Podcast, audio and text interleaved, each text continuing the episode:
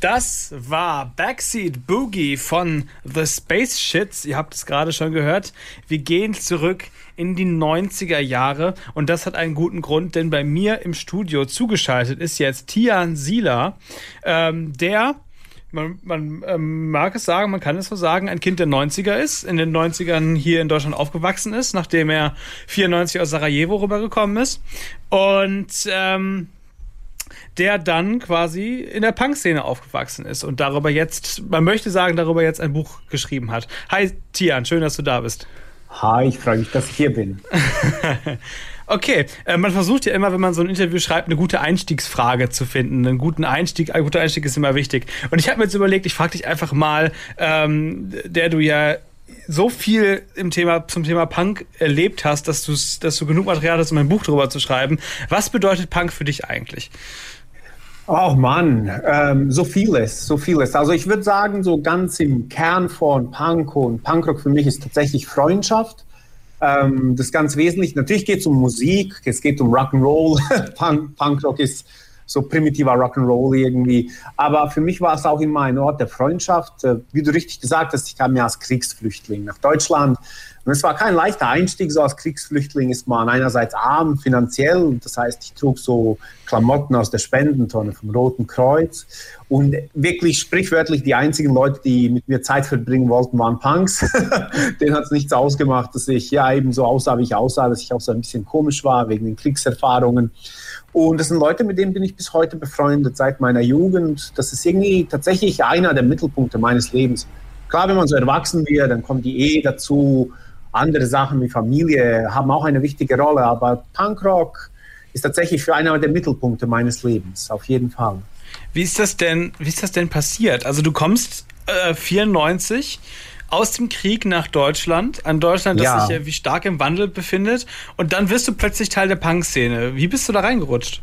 Ach, ähm, also das, das passierte so recht plötzlich tatsächlich und es passiert auch, ich wollte es unbedingt. Also ich wollte irgendwo dazugehören, kam nach Deutschland. Ich kannte Punkrock von Jugoslawien her. Also mhm. da liefen so Ramones im Fernsehen. Ich habe schon als Kind so ähm, so Kassetten gehabt, auf denen auch Ramones-Lieder drauf waren, die mir ältere Freunde aus dem Viertel aufgenommen hatten.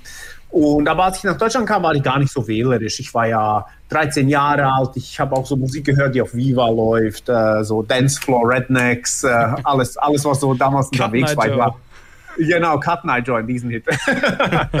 ähm, und äh, ich tat mir aber echt schwer, damit Freunde zu finden, muss ich sagen. Das, mhm. Die 90er Jahre waren auch so eine anstrengende Zeit, ein bisschen, es äh, herrschte so ein ganz krasses äh, Markenbewusstsein. Es war sehr materialistisch. An der Schule ging es nur darum, wer das größte, wer das größte Markenlogo auf der Brust. Und irgendwann kamen so ein paar, so ein paar komische Leute auf mich zu, so Punks, das habe ich sofort gesehen, haben gemeint, ah ja, willst du mal auf ein Konzert mitkommen? So relativ aus dem Nichts. Und einer meiner besten Freunde hat mir dann auch eine Schallplatte mitgebracht, die ich gar nicht hören konnte, weil ich keinen Plattenspieler hatte, aber das war ihm nicht bewusst. Und das war ähm, Uh, Blood, Guts and Pussy von den Dwarfs. Also auch so ein Hammer-Einstieg. Ähm, Fangen genau, sanft so passiert, an, ja. genau, sanfter Einstieg. Und die anderen haben es aber ein bisschen besser mit mir gemeint. Die haben mir so Sachen wie Wieso und Terrorgruppe aufgenommen. Aber dieser Freund, der ist bis heute einer meiner besten Freunde, der hat es gleich ernst gemeint, hat mir die Dwarfs mitgebracht. Und ich bin da auf dieses Konzert mit und ähm, war da hin und weg. Da war ich weg. Fantastisch. Also in, äh, in Jugoslawien konnte man tatsächlich auch schon Punk hören. Gab es da auch ähm, regionale Gruppen oder war das dann hauptsächlich Import, quasi so aus Amerika oder England? Gab auch regionale Gruppen, auch so richtig große. Eine aus Sarajevo, die hat sich durch den Krieg dann so gespalten gewissermaßen, weil der Krieg hat die Gruppe politisch gespalten, kann man sagen. Mhm.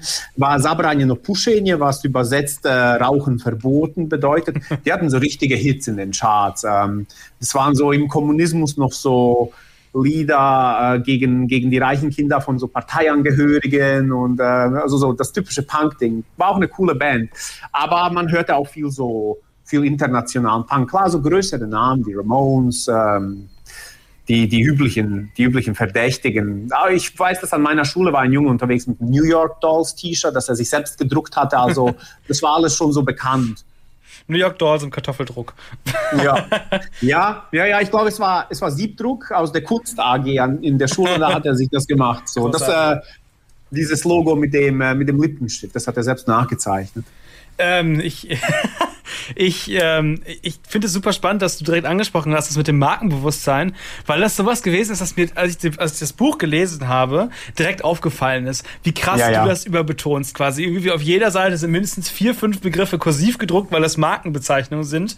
Und äh, aus meiner Perspektive versteht man natürlich, ähm, verstehe ich, versteh ich nur ein paar. Also ich weiß, was eine, was eine Les Paul SG ist und ich weiß, was eine Fender-Gitarre ist und ich kenne Vans und Converse, aber dann hört es bei mir halt auch auf. Ähm, ist das, warum war dir so wichtig, das zu betonen, das so rauszustellen? Ach, für mich war so, wo ich nach Deutschland gekommen bin, musste ich ja wirklich so ein ganz neues Land kennenlernen. Und ich war total versessen. Ich war wirklich wie so ein Schwamm, der alle möglichen Eindrück, Eindrücke aufgesogen hat. Und äh, das war so eine Zeit, die sich ganz stark durch so bestimmte Codes ausgezeichnet hat. Ich würde sagen, so die Subkulturen, die Jugendkulturen waren noch so krasser an Uniformen erkennbar als heute. So Punks sahen so aus, wie man sie sich vorstellte, aber dann auch natürlich Skinheads mit ihrem charakteristischen Aussehen, das einen in, äh, schnell in Flucht geschlagen hat, wenn man alleine nachts auf der Straße war und mhm. so ein paar kamen entgegen. Oder auch so diese, diese Casuals, Hools mit ihren Marken, die Chevignon und so. Es war eine Zeit von Codes und ich dachte, ich habe so einen jugendlichen Protagonisten, das ist seine Welt. Er möchte zu dieser wie soll man sagen, zu dieser geheimen Welt gehören. Ich glaube, das ist so ein Reiz am Punkrock. Letztendlich ist es eine geheime Welt. Mhm. Irgendwie, äh, jeder darf mitmachen, das war so meine Erfahrung, auch so ein komischer, zerzauster Kriegsflüchtling wie ich. Aber die Schwierigkeit besteht darin, es zu finden, zu finden herauszufinden, wo die Konzerte sind. Die, die, mhm. Da wird ja keine Werbung in der Zeitung oder im Fernsehen dafür gemacht. Und ähm, wenn man zu so einer geheimen Welt gehört, dann will man auch all ihre Teile kennen, will wissen, wie die anderen geheimen äh, Stämme sich her, wodurch sie sich auszeichnen, wie sie ihre Codes sind. Ich dachte, ich versuche das mal so zu transportieren, weil ich bin ja hauptberuflich Lehrer und habe gemerkt, dass für meine Schüler das heutzutage in dieser Generation gar keine Rolle so spielt. Also die sind nicht so markenversessen, wie wir es damals waren und sie haben aber auch nicht so ein Bewusstsein für diese subkulturellen Stämme, sage ich mal. Die sind da viel entspannter, alles geht. Finde ich auch cool. Die sind sehr tolerant. Ähm, ich dachte aber, wenn ich so den Reiz dieser 90er Jahre beschreiben möchte, dann so diese Zeit der Stämme, die sich zum Teil auch so richtig feindselig gegenüberstanden. Genau deswegen sind diese Marken wichtig. Das waren so Orientierungscodes damals. Interessant. Ich bin äh, Ende der 90er geboren, 99. Also ist ja. für mich super interessant, das zu erfahren, weil das ist so genau die Epoche, die ich über dich nichts weiß. Weil davor hat man ja sowieso Klischees, zumindest wie die, die, die 68er Revolution, dann die ja, 70er, ja. die Sporty 80s und so weiter und so fort. Über die 90er, die 90er sind bei mir bis auf das Nirvana da groß waren und das war auch quasi äh, dann in dem Jahr vorbei, in dem du nach Deutschland gekommen bist. Äh, ist das so, was ich über die 90er weiß? Es ist sehr interessant. Aber dieses äh, dieses Markenphänomen habe ich ganz früh in meiner Kindheit auch noch mitbekommen, weil ich mich gerade erinnere, dass ich als Kind unbedingt Georgs Schuhe haben wollte. Wo ich heutzutage Ach. sage, das sind kackhässliche Schuhe, aber du musstest die haben, weil das waren die angesagten Treter halt damals. Da war ich ja, sechs ja. oder so. Und das habe ich so noch ein bisschen mitbekommen. Heute ist das tatsächlich, also natürlich gibt es irgendwie Marken, die was bedeuten, aber man wird doch eher belächelt dann noch teilweise, wenn man irgendwie sowas hat. Ja, ja. ja. Ich habe so Schülerinnen und Schüler, die kämpfen sich voll ab und haben dann so ein Supreme-Shirt oder diese T-Shirts mit so richtigen so Designer-Labels drauf, mhm. äh, Dior und so. Aber so die coolen Kids belächeln das wirklich. Ja. Die kaufen sich ja heutzutage absichtlich alles Secondhand genau. und laufen dann so ein bisschen zerlumpt rum, was ich sehr sympathisch und cool finde, weil man es letztendlich in den 90ern so als Punkrocker aus relativ bescheidenen Verhältnissen. Ja, ich war Kriegsflüchtling, aber die meisten meiner Freunde kamen auch nicht aus einem reichen Haus. Es mhm. waren zum Teil richtige Arbeiterkinder. Da ist man so wirklich durch Secondhand-Läden gezogen, hat da irgendwelche Sachen gefunden, die man so cool fand, so abge abgetragene Collegejacken, Jeansjacken mit Riesenlöchern, über die man dann so Aufnäher drüber machen konnte. Das war so das Ding. Das finde ich ganz cool. Also, dass, äh, dass auch dieser Materialismus der 90er ein bisschen verdrängt wurde aus der Jugendmode. Es ist spannend, dass das, was quasi dann früher Notwendigkeit war, heute so als Modeerscheinung wiederkommt, quasi so als, als gewollter Stil. Sehr interessant. Ja. Ähm, ja.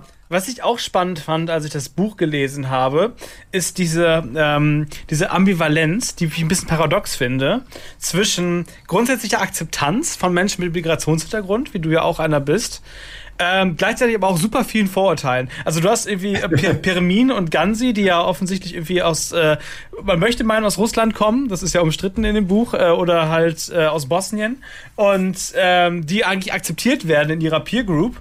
Und dann hast du gleichzeitig aber diese Peer Group, die gleichzeitig irgendwie Franzosen Wackes nennt, von Zigeunern spricht und von Österreichern sagt, sie sind die Gartenzwerge des Tätervolks, also äh, quasi die Leute, die sich immer den Deutschen unterwerfen automatisch. Das ist, fand ich, hat mich, fand ich super interessant, dass du da diesen Gegensatz aufgemacht hast. Ähm, warum? Ja, ich, so habe ich äh, so ein bisschen die Punkrock-Szene damals erlebt und viele ihrer Teile erlebe ich auch heute so. Das war, das war schon auch durchaus rau. Ähm, und die Leute brachten auch zum Teil natürlich so gewisse Vorurteile von zu Hause mit. Äh, man vertrat da nicht die, die politisch korrektesten Einstellungen. Zugleich arbeitete man so ein bisschen an sich und es gehörte so zur eigenen Einstellung, dass man sich sagt, ich gebe allen eine Chance. Also alle sind erstmal willkommen in der Szene. Ich habe auch als Ausländer niemals so Vorurteile erlebt, wo es darum ging, mich auszuschließen, dass ich nicht willkommen war. Ich durfte von Anfang an bei Bands mitmachen. Also, als ich mal Teil dieser Szene war, wurde ich ganz früh gefragt, ah ja, willst du mal, es fing mit Bass an, wie immer. Niemand will Bass spielen. ja, definitiv. Wenn willst du Bass spielen, wir leihen dir einen Bass aus oder willst Skateboard fahren, ich habe noch so ein altes. Also da wurde ich total herzlich aufgenommen. Mhm. Andererseits war es halt ultra grob und so ein gewisser Grobiantismus gehörte halt voll dazu. Man musste sich auch die ganze Zeit irgendwelche Gemeinheiten und Schimpfworte über die eigene Herkunft und so anhören. Das war irgendwie Teil dieser, dieser Attitüde. So als Punkrocker hat man irgendwie hart und rough und tough zu sein und wer das nicht abhaben konnte, gehörte nicht in die Szene. Das war so ein bisschen die Attitüde.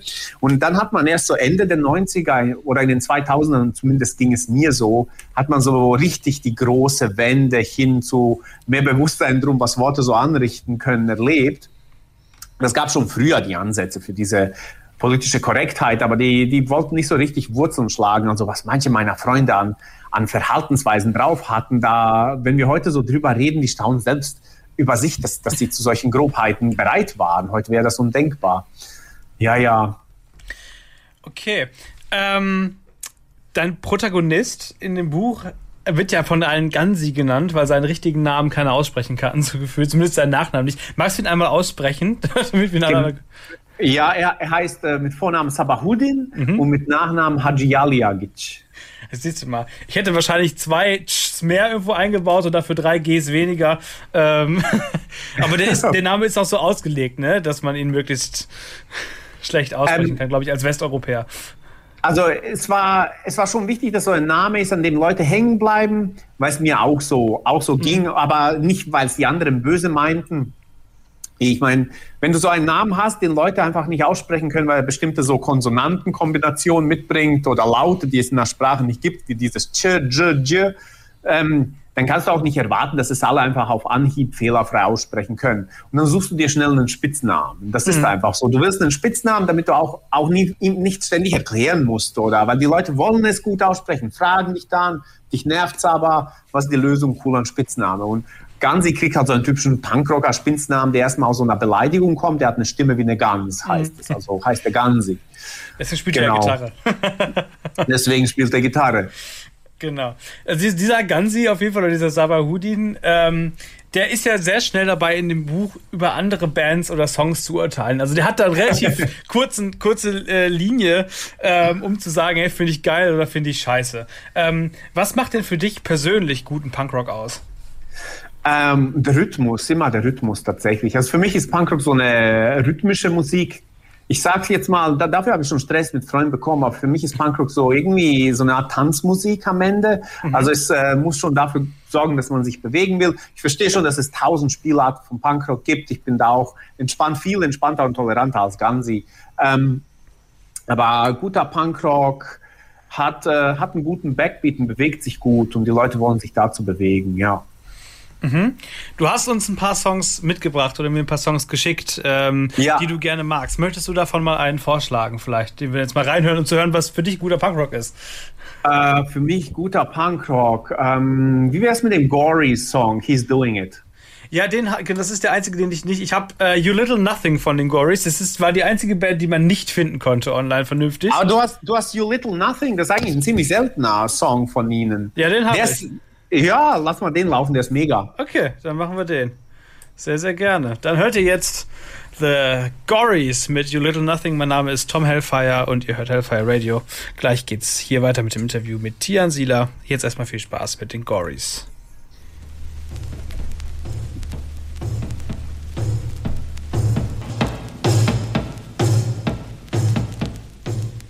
The Gories mit You Little Nothing frisch aus den 90er Jahren importiert hier bei Hellfire Radio. Und äh, ich möchte sagen, genau daher importiert ist auch Tian Sieler äh, jetzt hier bei uns. Oh Gott, was für eine Überleitung hier bei uns bei Hellfire Radio.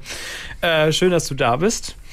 Ähm, Lass uns ein bisschen über, über Musik sprechen. Ähm, du hast ja, und über vielleicht auch über Musik schreiben sprechen. Du hast ja früher bei, bei Atlas Lanze Gitarre gespielt. Ja, ja. Und jetzt spielst du bei Korrekte Drinks auch Gitarre. Schreibst du doch an den Songs mit? Ähm, ja, ja. Ich, ähm, die, meisten, die meisten Songs, ich meine, wenn man von Songschreiben im Punkrock-Bereich redet, dann hört sich schnell so ein bisschen lächerlich an, aber es mhm. ist schon so, ich setze mich meist mit dem Schlagzeuger zusammen und dann äh, setzen wir zusammen was. Ich habe meist irgendeinen Riff oder er hat, er hat so einen coolen Beat oder eine Idee für einen Break und dann kriegt man. Das Ergebnis dann so primitives Gerumpel und äh, alle haben Spaß daran. ja, ich habe tatsächlich gerade mal, wir können den mal eben reinhören, der dauert noch 44, 42 Sekunden. Ähm, ich kann den einfach mal anmachen.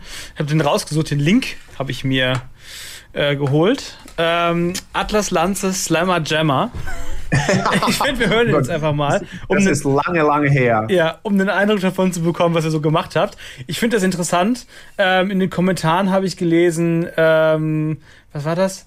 Handgranate? Nee, nicht Handgranate. Äh, oh Gott, jetzt finde ich das nicht mehr. Aber ich habe es gesehen, aber ich habe das, was da stand, als Text nicht gehört in dem Song. Aber wir hören jetzt einfach mal rein und äh, gucken mal, ob ihr was anderes hört.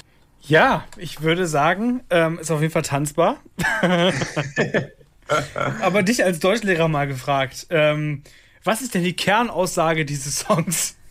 Mann, ich habe keine Ahnung, das ist ewig her. Okay. Ich überlege mal, wann, wann wir den geschrieben hatten. Das muss so 99, 2000 gewesen sein. Und aufgenommen haben wir ihn, glaube ich, 2001, 2002, irgendwie so. Und es war auch die Zeit, wo wir viel mit Atlas Lanze, mit der Band getourt sind. Und äh, Meister der Sänger Daniel, der übrigens in, äh, in Köln lebt inzwischen. Der, der hat die meisten Texte geschrieben oder er und nicht zusammen. Wir haben wirklich nur so, also wir waren wirklich so richtig schlimme Nerds und haben mhm. nur Texte über irgendwelche Kung-Fu-Filme. Das war so unsere große Leidenschaft. auf, auf Flohmärkte gehen, alte Jimmy Wang Yu Kung-Fu-Filme kaufen von Show Brothers. Ähm, also es ging um Kung-Fu-Filme oder um Videospiele in den, in den Liedern. Und ich glaube, in Slammer Jammer, ich habe früher Basketball gespielt in, äh, in meiner Jugend viel. Da geht es irgendwie um Basketball. Aber ich habe keine Ahnung, wie die Lyrics laufen. Meistens äh, dadurch, ich meine, das war so die Zeit, das hört man auch der Musik an, wo so Power Violence und Fastcore noch so ihre, ihre zweite Blüte hatten. Alle, alle wollten wieder Wien fest klingen wir auch. Und äh, meistens äh, machte unser Sänger einfach nur Geräusche, weil der Text, der für diese Kürze vorgesehen war, den konnte unmöglich singen. Also hat er meistens wirklich so, so irgendwas gemacht ins Mikro. Merkt man das war auch nicht gut.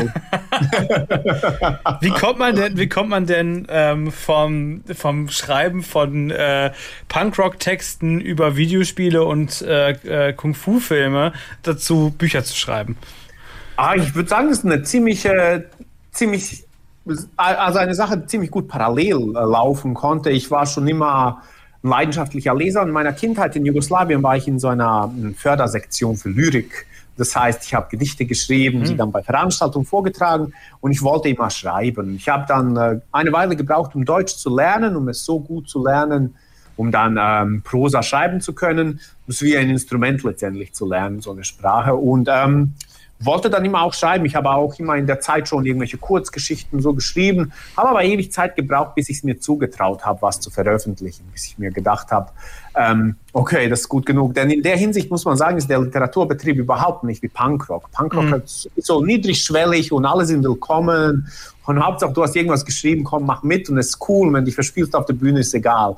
Und im Literaturbetrieb gibt es so diese Vorstellung von hoher hoher Kultur und du musst dem erstmal Genüge werden. Ich habe mich davon damals lange einschüchtern lassen, aber ich glaube, ohne Punkrock hätte ich mich nie getraut, weil mhm. ich mir irgendwann gedacht habe, guck mal, ich habe hab in den ganzen Bands gespielt, ich habe getourt, ähm, ich kriege ich krieg so einen Roman auch hin. Und dann habe ich mich getraut und habe meine ersten Tierchen Unlimited mal Verlagen angeboten. Hat ja gut geklappt anscheinend. Äh, hast ja mit Kiwi einen ganz guten erwischt, würde ich sagen. Ja, habe ich, hab ich echt. War auch so ein bisschen mein Traumverlag. Ich war sehr froh, dass es geklappt hat.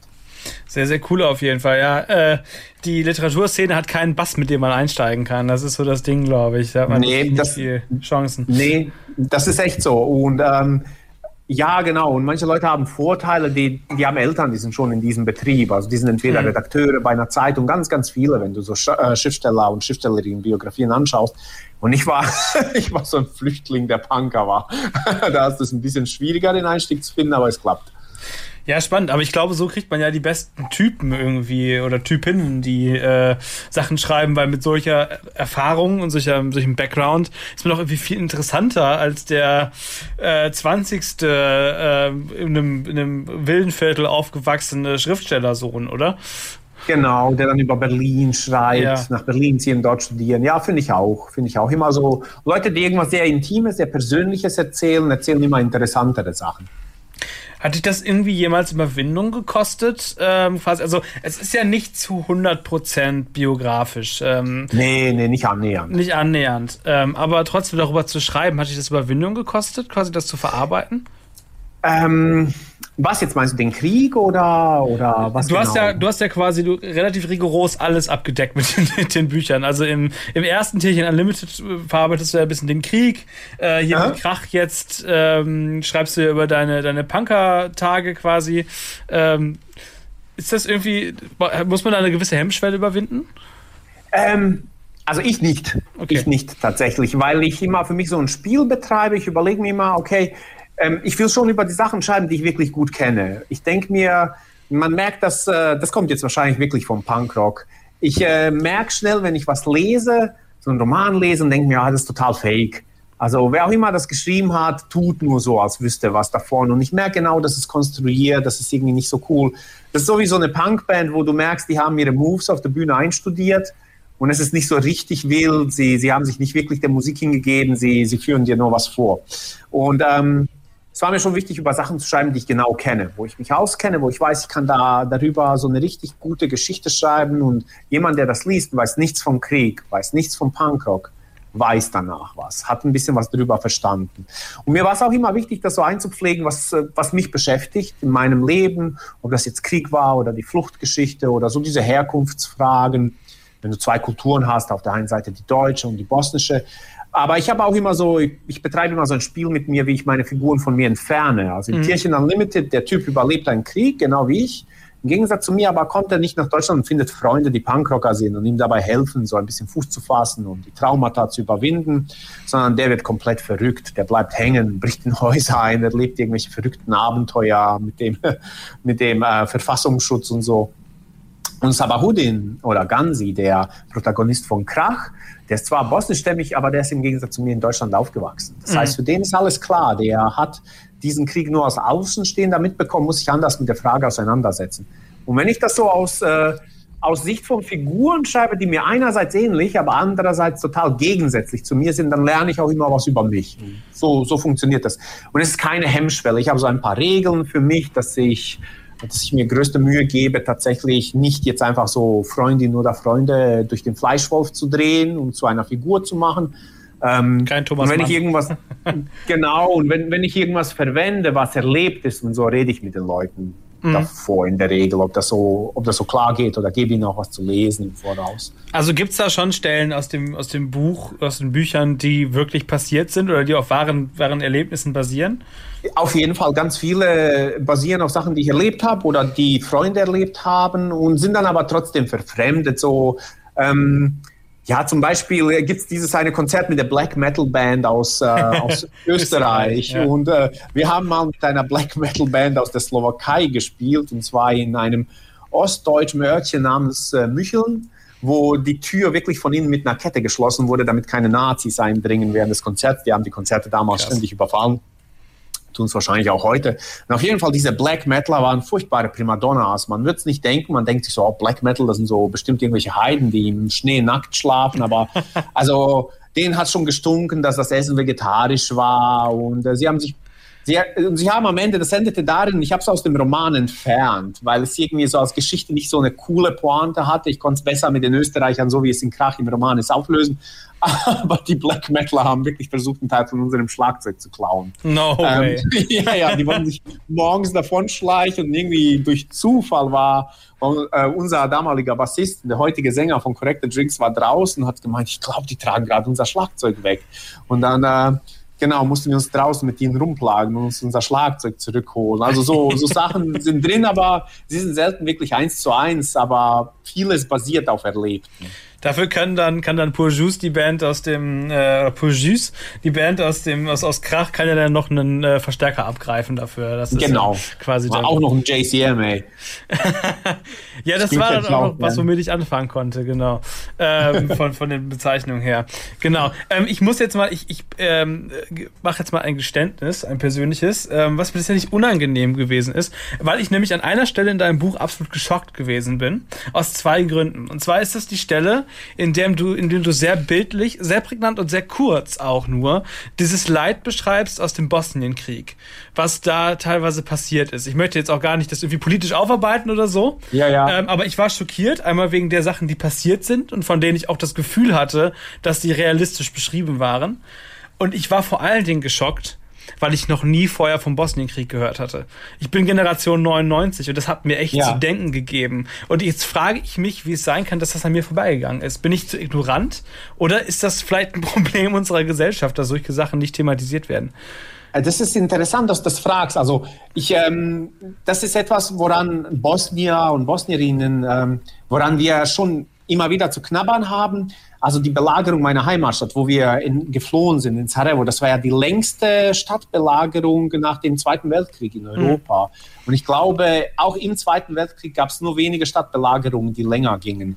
Ähm, und ähm, ja, die Genozide in Srebrenica, zum, äh, der Genozid in Srebrenica, die Massenvergewaltigungen in Foča an bosnischen Frauen, all diese Sachen, uns wäre es wichtig, dass irgendwie im Bewusstsein ist, weil es ein europäischer Krieg war, weil es die größten europäischen Genozide nach dem Zweiten Weltkrieg waren, aber irgendwie ist dieser Krieg in, in Vergessenheit geraten. Und es ist tatsächlich ein Teil der Arbeit von bosnischen Künstlern, ohne dass wir uns da absprechen würden, so diesen Krieg ein bisschen ins Gedächtnis zu holen. Das macht auch zum Beispiel Sascha Stanisic in seinem Werk. Ähm, das machen andere auch, wie, wie Alexander Hemon in Amerika oder Faruk Shehic. Ähm, natürlich erwarte ich es nicht von deutschen Menschen, die, die diesen Krieg ja nicht verbockt hatten, die an ihm keine Schuld tragen, dass sie sich die ganze Zeit dafür irgendwie daran erinnern sollen. So, sich an so einen Krieg zu erinnern, ist... Ähm, ist ja auch was Furchtbares. Aber es äh, geht darum, dass es so ein Gedenken daran gibt, weil man auch viel aus ihm lernen kann. Der Krieg in Bosnien war Folge einer großen Wirtschaftskrise und des Zusammenbruchs eines multikulturellen Staats. Und mhm. es war ein ethnisch auch mitmotivierter Krieg. Ähm, der Begriff der ethnischen Säuberung, der stammt aus dem Vokabular der serbischen Nationalisten im Bosnienkrieg zum Beispiel und ist heute so gang und gäbe, aber der, der wurde damals erfunden. Ja, ähm, komisch, dass der Krieg so in Vergessenheit geraten ist. Ich habe mit einem Bekannten, der aus Ruanda ist, gesprochen und in Ruanda fand zeitgleich ein ähm, auf kürzere Zeit beschränktes, aber von der Opferzahl sehr vergleichbares äh, Genozid statt. Und der hat auch gesagt, ihn, ähm, ihn beschäftigt es, dass es schon vergessen ist. Aber die Aufmerksamkeitsspanne der Menschen ist auch kurz. Ähm, das ist so. Aber ja, man, man arbeitet dann künstlerisch und hofft, es so ein bisschen ins Gedächtnis der Menschen holen zu können. Also ich kann nur für mich sprechen, aber in, in, in dem Fall hast du es auf jeden Fall geschafft, äh, das Ach, zu tun. Das ich, ich, ich denke, ich werde dann auch äh, mir doch dein anderes Buch bestellen, Tierchen Unlimited, um dann quasi da noch ein bisschen mehr drüber zu lernen.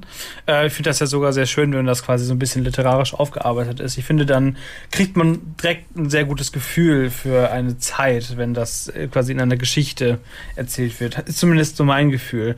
Also sehr, sehr Ach, interessant. Cool. Ähm, ich habe tatsächlich auch mit meinem Vater dann darüber gesprochen und er meinte, ja, ja, das weiß ich, dass es diesen Bosnienkrieg gab.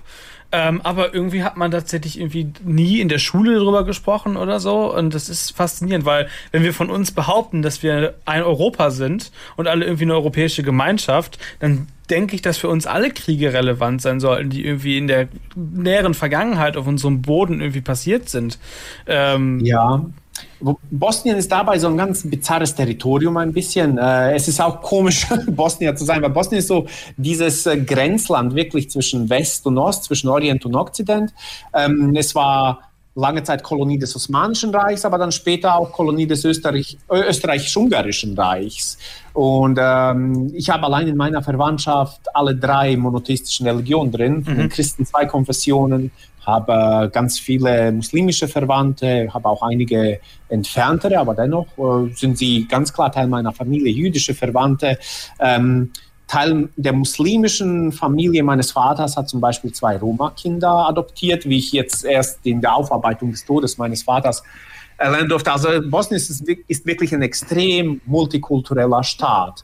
Und zugleich ist es aber nicht äh, Teil der Europäischen Union und es ist ein sehr armes Land, das infolge des Kriegs kaum regierbar ist. Also es sind mehrere Regierungsbezirke unterteilt, die unabhängig voneinander sind und durch ethnische Feindseligkeit zwischen Christen und Moslems äh, letztendlich nicht miteinander zu kooperieren bereit sind. Das war jetzt in der Pandemie, war das ganz furchtbar. Mhm. Und in Bosnien befinden sich aber inzwischen aber auch ganz viele syrische und afghanische Flüchtlinge, die an der kroatischen Grenze von der Polizei brutal in dieses Niemandsland der bosnischen Wälder, in dieses arme Land, das diesen Menschen überhaupt keine Zuflucht bieten kann, halt richtig geprügelt und geknüppelt werden. Gerade erst gestern gab es einen Bericht des Spiegel darüber, Hab wo gefilmt gesehen, wurde, ja. wie, wie die kroatische Polizei die brutalisiert. Und äh, also die, diese Flüchtlinge schlafen in Wäldern in der Nähe ungeräumter Minenfelder. Das muss man sich vorstellen. Es ist, äh, dieser Krieg ist nie richtig aufgearbeitet worden im Land selbst und äh, das Land ist im Moment so ein bisschen der Teppich, unter dem diese Flüchtlingskrise auch gekehrt wird.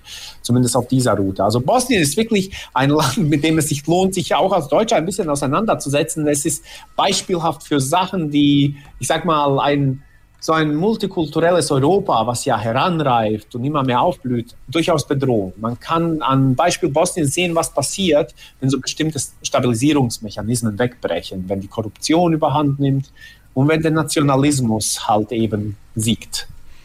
Vielen Dank für diesen, für diesen wirklich äh, ausführlichen, also was heißt ausführlichen, aber eindrücklichen ähm, Bericht quasi oder Eindruck dafür. Jetzt fällt es mir fast schwer, aus diesem, aus diesem politischen Exkurs wieder zurück zum Buch zu kommen. Äh, aber ich fand das sehr, sehr schön, sehr interessant auf jeden Fall auch.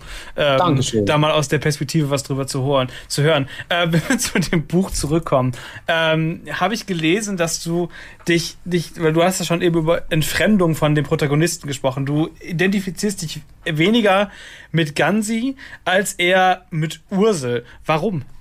Äh, also ich, ich selbst nicht. Ich sehe auch tatsächlich in jeder meiner Figuren sind so Sachen von mir, aber viele meiner Freunde, was heißt viele? Drei. Drei meiner Freunde haben gesagt, ah, ich erkenne so Sachen von dir in der Ursel. Und ich habe gesagt, echt, in ihr? Weil die Ursel ist so, irgendwie so distanziert. Ich würde sagen, so ein bisschen wie so eine Katze, die, die äh, zusieht, dass sie bekommt, was sie braucht und durchaus sehr sehr genau bestimmt, wie viel Sympathie sie zurückgibt und so. Und dann haben sie gesagt, so ja, so dieses äh, ja, die Ursel ist auch so ein bisschen so, ähm, vermittelt anderen das Gefühl, dass sie es in so künstlerischen Fragen, hier geht es um Punkrock-Musik, besser weiß und so. Und da mhm. wusste ich gar nicht, aber offenbar haben sie Sachen bei, die in Ursel veranlagt sind, als Selbstporträt identifiziert. Fand ich ganz witzig irgendwie.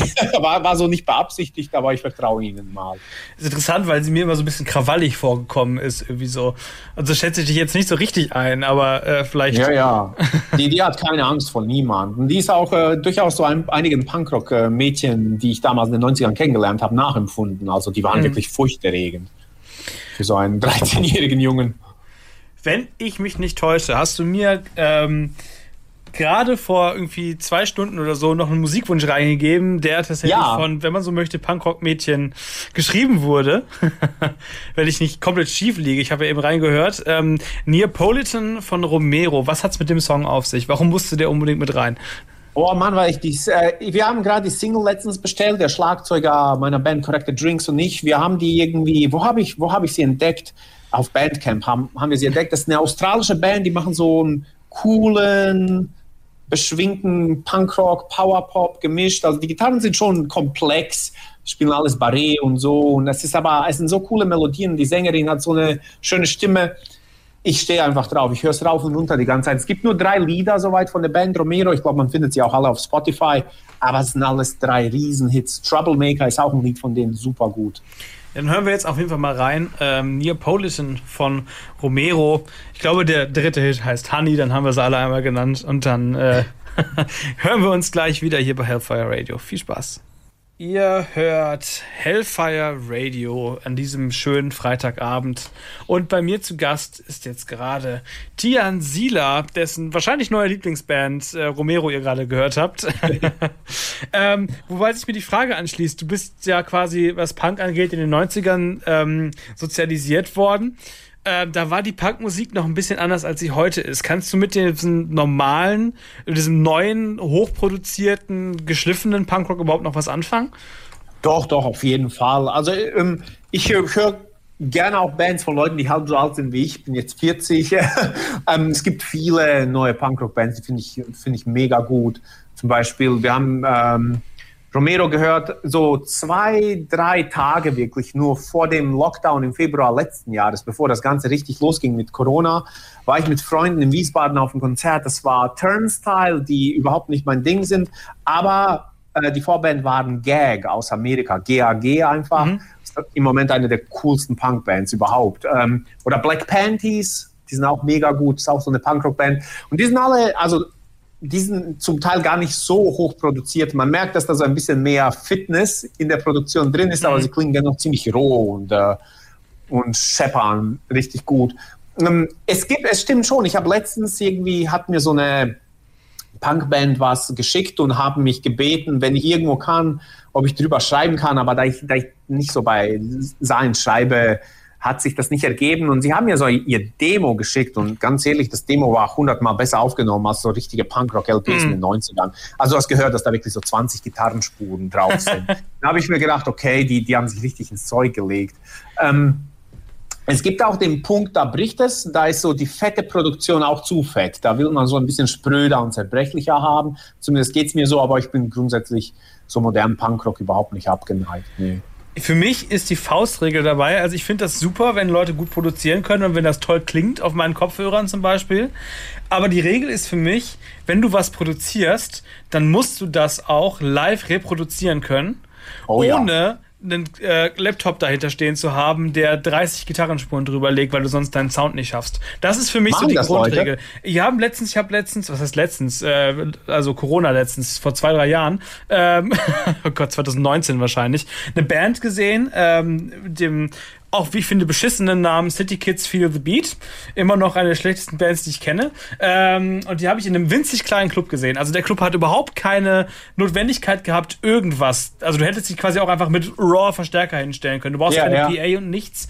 Und die hatten einen Laptop da stehen und haben, man hat gemerkt, dass die vorher angezählt haben, genau auf Takt gespielt haben, weil der Laptop die Gitarrenspuren drüber gelegt hat. Weil oh, die das allein, das die hatten schon zwei Gitarren. Und die haben allein ihre, die, Fett, die, die, die Fatness ihres so äh, Sounds nicht hingekriegt.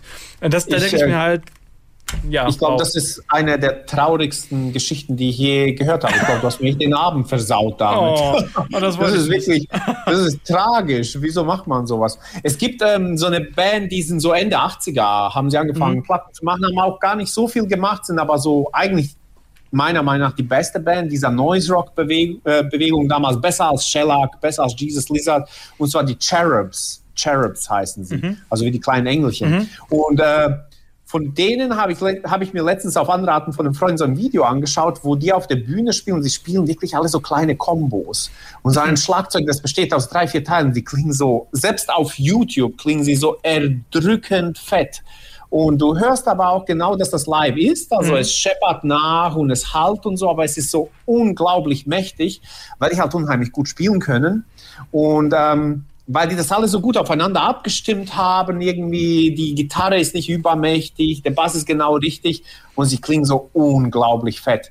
Ähm, ich glaube, das muss man eher versuchen hinzubekommen, als dass man mit einem Laptop Gitarrenspuren spielt. Also, ja, mm. also Also ich glaube, das ist auch wirklich das, äh, das Kriterium. Also du kannst als Band auch, du kannst mit drei Leuten so super klingen als Band. Das ja. ist wirklich fantastisch. Eine meiner absoluten Lieblingsbands gerade, die so in, sich in diesem ähm, dieser Grauzone bewegen zwischen Punk und, und Indie äh, oder Pop-Punk, äh, aber mit, mit wunderviel viel Gefühl sind The, The Dead Notes, die ich immer wieder gerne empfehle. Die sind zu dritt und das klingt so unfassbar toll, wenn die auf der Bühne stehen. Ja. Also das ist, also es geht auf jeden Fall. Es geht.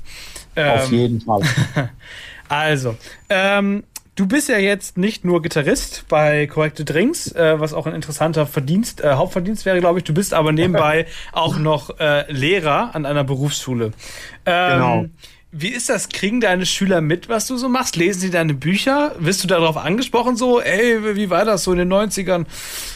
Ähm, ja, also sie wissen, was ich mache. Ich habe daraus kein Geheimnis gemacht, weil wenn Teenager irgendwie das Gefühl haben, da gibt es was zu entdecken, dann werden sie keine Ruhe geben, bis sie es herausfinden. Das muss man einfach sagen. So, hört mal zu, ich habe da, ich, ich hab da noch ein zweites Leben, ich veröffentliche Bücher. Die finden das auch interessant. Manche lesen sich die Bücher durch und suchen dann das Gespräch. Das ist auch ganz, ganz goldig, muss ich echt sagen. Und ich habe auch äh, jetzt äh, habe ich das Gefühl tatsächlich seit so vier, fünf Jahren, dass Punkrock irgendwie voll das Comeback macht. Ich habe immer mehr Schülerinnen und Schüler, die kommen am Anfang so mit den typischen Nirvana-T-Shirts und Nirvana-Aufnähern. Das ist irgendwie immer noch so eine Einstiegsdroge für ja, viele. Nirvana. Für mich auch. Für mich auch. Ja, ist, ist auch eine Hammerband. Also mag ich sehr. Ähm, und dann, dann wird es immer spezifischer, bis sie am Ende Aufnäher und Buttons haben, die mir auch nichts sagen, wo ich nachgucken muss. Dann sind es wirklich irgendwelche obskuren äh, Punkbands aus Madagaskar, die einmal in irgendeinem Jutz gespielt haben. Da haben sie es gesehen. Da denke ich mir, okay, jetzt, jetzt es real. und ähm, die interessiert das schon. Die fragen danach, ja, wie war das damals? Und sie haben doch mit einer Band gespielt. Und äh, wie kriegt man da Konzerte hin? Also die wissen ja oftmals nicht, wie, mhm. wie machst du das? Wie, wie kriegst du eine Gelegenheit, irgendwo zu spielen außerhalb von deinem Ort? Also da das ist total Jutz, nett. Ja, genau. genau. Ja, spannend. Ja, die interessiert schon, aber es ist jetzt nicht so, dass es sie total interessiert. Mm. Du weißt, ein Lehrer ist am Ende des Tages einfach so ein alter Knacker, der die Hausaufgaben sehen will. Das ist bei mir auch nicht anders. Ähm, ja, ist halt so. Aber voll spannend, dass du das beobachtest, ähm, dass das, dass das irgendwie so ein Revival ähm, ja, ja. bekommt. Ich habe irgendwie gestern oder vorgestern einen Artikel gelesen, warum auch immer, aber es hat mich angesprochen, äh, über Mode und TikTok und Punkrock oder Pop-Punk mhm. irgendwie. Und da hieß es, dass quasi diese ganzen Stile aus den 90ern jetzt alle so ihre, ihr Revival über TikTok finden, über dann so Total. ganz neue Bands halt quasi zum Beispiel, also so zum Beispiel äh, BIPOC-Bands oder so, äh, Meet Me at the Altar hatten wir auch schon mal äh, hier in der Sendung gespielt, bin ich mir relativ sicher. Ähm, Finde ich, finde ich total spannend, dass das jetzt so wiederkommt. Dieses, äh, dieser Stil und diese, die Musik hoffentlich auch. Ähm, das finde ich schön. Ja, finde ich auch. Okay, äh, wir sind jetzt relativ weit am Ende angekommen. Ich habe gleich noch eine Frage, aber vor der will ich eine, Spoil eine Spoiler, eine Spoilerwarnung äh, rauslassen. Wollen wir vielleicht trotzdem vorher mal so eine kleine Leseprobe aus dem Buch hören gerade, das, äh, wo du als Autor schon mal hier bist? Das wäre doch was Schönes. Ja, ja, gerne, gerne.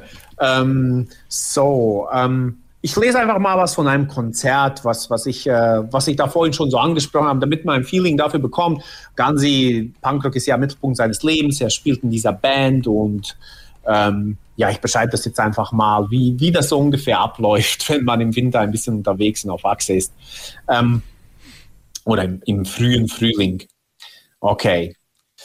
Ähm, März ist insofern ein ziemliches Arschloch von Monat, weil er irgendwie halber zum Frühling zählt, seine Hauptaufgabe aber eher darin besteht, den Frühling hinauszuzögern.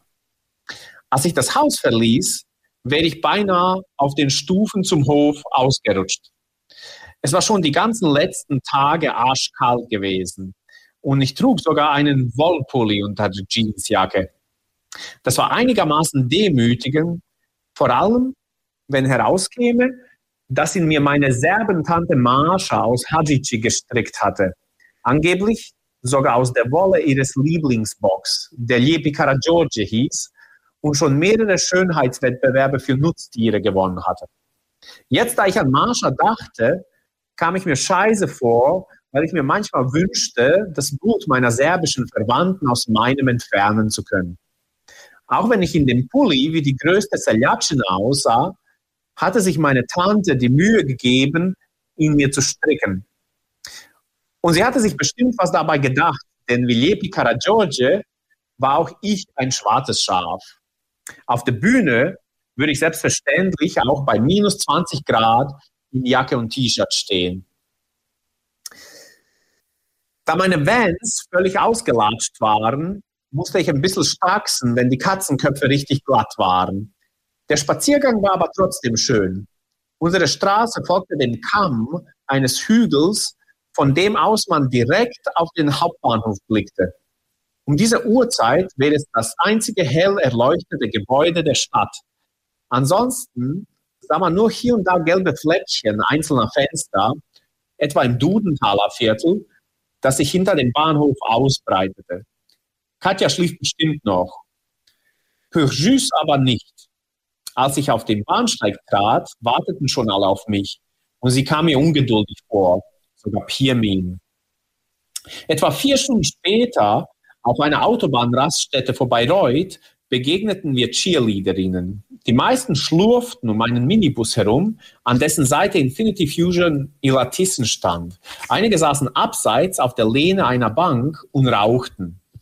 Wäre der Bus nicht mit dem Foto einer Cheerleaderin im Luftspagat bedruckt gewesen, hätte man kaum erraten können, dass es sich hier um welche handelte. Sie trugen frottierte Sportanzüge statt Uniformen und wirkten wie ein Junggesellinnenabschied am verkaterten Morgen nach dem Komplettabsturz. Beppo und ich warteten, bis Ursel auf die Toilette ging und pfiffen dann durch die Finger. Wo sind die Pompoms, rief ich. Zeig mal die Pompoms, rief Beppo. Was macht ihr da? Pirmin saß bei offener Tür auf dem Beifahrersitz des Sprinters und blickte uns an, als hätten wir angefangen, uns mit Benzin zu übergießen. Assi-Miezen angraben, natürlich, erklärte ich. Mach mit! Pack mal die Pompoms aus, rief Beppo. Eine der Cheerleaderinnen zeigte uns den Mittelfinger und brüllte heiser, Hals Maul, Tiger Lily, geh zurück in deine Schwulenbar. Es war ein ziemlicher Volltreffer. Beppo hatte sich vor ein paar Wochen mehrere Streifen von billigsten Leopardenfellimitat auf die Brust seiner Jeansjacke nähen lassen, angeblich als Hommage an Iggy Pops Raw Powerjacke. Das Ergebnis war mehr als misslungen. Als er das erste Mal damit auftauchte, lag das halbe Fiasko auf dem Boden vor Lachen. Bevor wir den Cheerleaderinnen etwas noch Gemeineres zubellen konnten, flog ein Pfläumchenklopfer an meinem Ohr vorbei. Beppo und ich wichten ein paar Schritte zurück. Uns war klar gewesen, dass wir ruppige Dorfweiber vor uns hatten. Wer aus Kalvusberg kam, kannte sich aus. Jedoch nicht, wie komplett durchgepeitscht sie waren. Nun schmissen sie auch noch halbvolle Red Bull-Dosen nach uns. Mach mal locker, ey, rief ich und erntete Häme. Was denn jetzt, hier, Macker? Heul doch. Wirst du immer noch die Pommes sehen? Hier, guck. Zisch, eine Jägermeisterflasche krachte gegen die Felge von unserem Van. Was geht denn hier? fragte Ursel.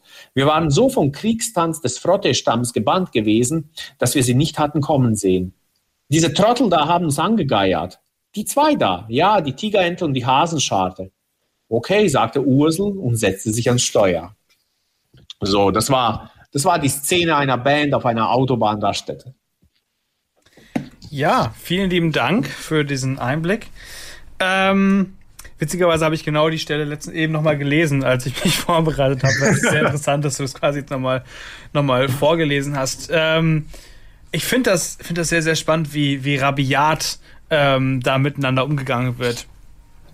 Ähm, so grundsätzlich innerhalb dieser, innerhalb dieser Punk-Szene.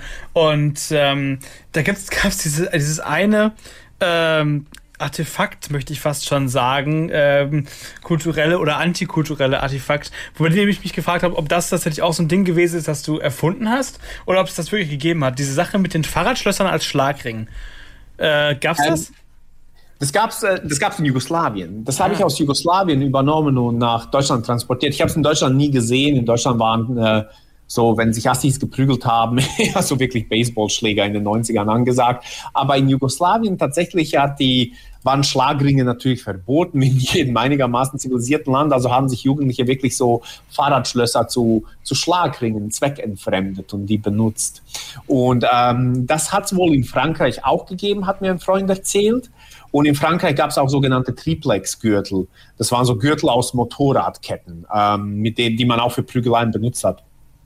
Und beides habe ich irgendwie einfach so rüber importiert und in, nach Deutschland in die 90er gepflanzt. Faszinierend. Ähm, wie ist das denn? Also man meint ja immer diese Grenzen, die Grenzen wären schwarz und weiß. Auf der einen Seite die Punks und auf der anderen Seite die Nazis. So, das ist zumindest so das Bild, was glaube ich viele haben, äh, die sich nicht ja, näher ja. mit dem Thema beschäftigt haben. Quasi es gibt die Rechten, es gibt die Linken, äh, Hufeisentheorie und so weiter und so fort. Ähm, in deinem Buch verschwimmt das irgendwie total. Also man hat auf der einen Seite diese Beziehung zwischen Ursel und ihrem Nazi-Bruder Uwe. Ähm, ja. Die ja irgendwie auf eine ganz merkwürdige Art herzlich ist, ähm, weil sie irgendwie von ihm nicht, also weil sie ihn nicht hasst, obwohl er quasi eine komplett gegensätzliche ähm, Vorstellung hat vom Leben. Äh, zum anderen gibt's aber auch Gansi, der dann hingeht und andere Punks aus der eigenen Szene abfällig als Zecken bezeichnet und irgendwie, weil die nicht so cool sind wie er. Äh, wie, wie kommt das? Also warum verschwimmen diese, diese, ähm, diese Seiten so bei dir? Ähm, ich habe auch Punkrock nie als so vollkommen links und durchpolitisiert erlebt. Es gab auch einen ganz äh, beträchtlichen Anteil der Punk-Szene, früher noch mehr als heute, aber heute gibt es immer noch, die war so ausschließlich hedonistisch orientiert und apolitisch. Ähm, man hat sich gegenüber Nazis abgegrenzt, Rassismus, das klar, aber man hat jetzt nicht unbedingt so eine richtige Politik betrieben und man hatte auch eine riesige Antipathie gegenüber so naja, gegenüber diesen linken Punk, die zum Teil in diesen Jugendzentren dann äh, so eine Schreckensherrschaft geführt haben. Ein Konzert meiner Band Atlas Lanze in Potsdam zum Beispiel ist in sowas ausgeartet, wo wir uns für Texte über Kampfroboter haben rechtfertigen müssen, ob das nicht militaristisch sei. ich habe auch 96, glaube ich, ein Konzert erlebt, bei dem so zwei junge Punks, so 14-, 15-Jährige, mit so Spritzpistolen im Publikum gespielt haben. Und der politisch korrekte Sänger der Hardcore-Band, die da aufgetreten ist, hat dann das Konzert abgebrochen, hat gesagt, ja, es ist nur Spielerei, aber es ist ja auch irgendwie ein, ein äh, Spiegelbild des deutschen Militarismus so, und äh, hat eine riesen Ansprache gehalten und die Punks, wie sie nun mal waren, haben dann gemeint, oh, als mal, du Zecke. Also es gab auch durchaus diese Abgrenzung innerhalb der Punk-Szene, den, äh, den naja, wie soll man sagen, den aggressiven Oberlehrern gegenüber. Und was Ursel und ihren Nazi-Bruder Uwe angeht, der ja auch irgendwo natürlich, wie es sich für einen Nazi gehört, ein absolut gewalttätiger Scheusal ist, ähm, er ist für sie ihr Bruder und äh, sie ist nicht bereit, diese, diese, den politischen Aspekt seines Lebens dem äh, familiären oder dem geschwisterlichen vorzuziehen, im Gegensatz zu ihrem Bruder Beppo, der auch aus diesem Grund nichts mit Uwe zu tun haben möchte. Aber ich glaube, Ursel als die Ältere oder als die Älteste, das ist eine Familie, die hat früh die Mutter verloren. Sie sieht für sich Uwe einfach als so ein traumatisiertes, defektes Ergebnis des frühen Todes der Mutter und ist darum eher bereit, sanftmütig zu sein oder ihm vielleicht sein, seine Beschissenheit zu verzeihen. der Ton Gansi nicht, die fürchten und hassen ihn. Schön, schön, schön ausgedrückt. Seine Beschissenheit zu verzeihen, finde ich, finde ich sehr, sehr schön. Ähm, ich möchte gerne noch kurz über das Ende des Buchs sprechen, würde an dieser Stelle aber mal eine Spoilerwarnung ähm, äußern, ähm, weil ich natürlich denjenigen von euch, die das Buch noch lesen möchten, jetzt nicht einfach komplett dieses Erlebnis äh, versauen möchte. Ähm, deswegen warte ich jetzt mal kurz fünf Sekunden, nutze die, um die Songs mit zurückzuholen, die mir das System gerade geklaut hat, damit wir sie noch spielen können. das ist hier Mitmachradio. ähm, so ist das manchmal beim, beim Campus Radio. Da kriegt man sowas dann direkt on air mit. Aber es wäre so schade, wenn wir die nicht mehr spielen könnten. Deswegen äh, gucke ich jetzt noch, dass ich die wieder reinbekomme. Äh, und da jetzt, glaube ich, genug Zeit vergangen ist, ähm, können wir trotz, können wir, glaube ich, drüber sprechen. Ähm, es war für mich gleich, gleichermaßen irgendwie ernüchternd und nostalgisch das Ende der, der Punkband Pure Juice ähm, oder Pure, Pure Juice, ich weiß es nicht. Es ist irgendwie französisch, glaube ich, auf jeden Fall. Ich kann es auch nicht gut aussprechen. Ich kann Französisch nicht gut aussprechen. Pure Juice, glaube ich. Pure ist es. Aber ich bin mir ziemlich sicher, dass auch die Band nicht gut ausspricht. Von daher. Ja, darum geht es, glaube ich, auch nicht. Hauptsache, es sieht genau. gut aus auf dem, auf dem Backdrop, auf dem Handgemalten. Genau. Genau. Ähm, auf jeden Fall äh, ist es ja am Ende des Buches dann so, dass sich diese Band auflöst, leider, weil ähm, weil mehrere der Mitglieder zum Studieren nach Köln ziehen.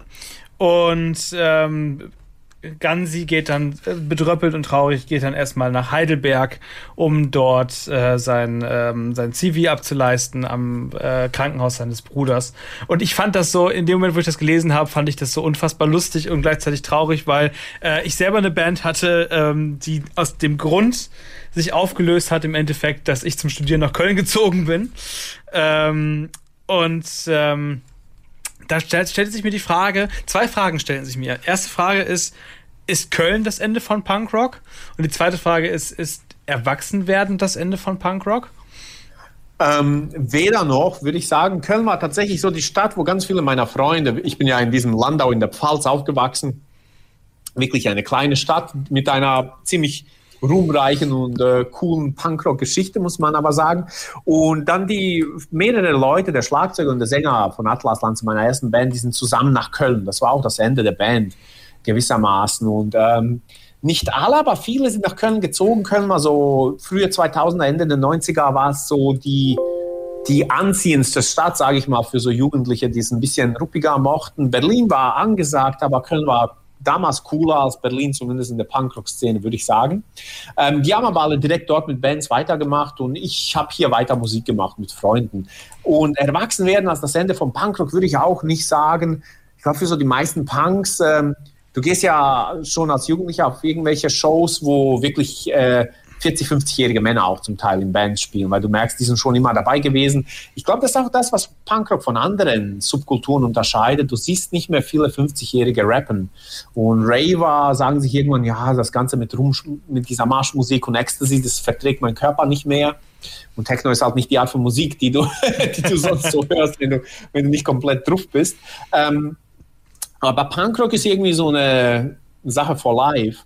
Und äh, ich habe äh, auch vor Corona diese berühmte, legendäre Punkband Flipper bei ihrer Reunion-Tour gesehen.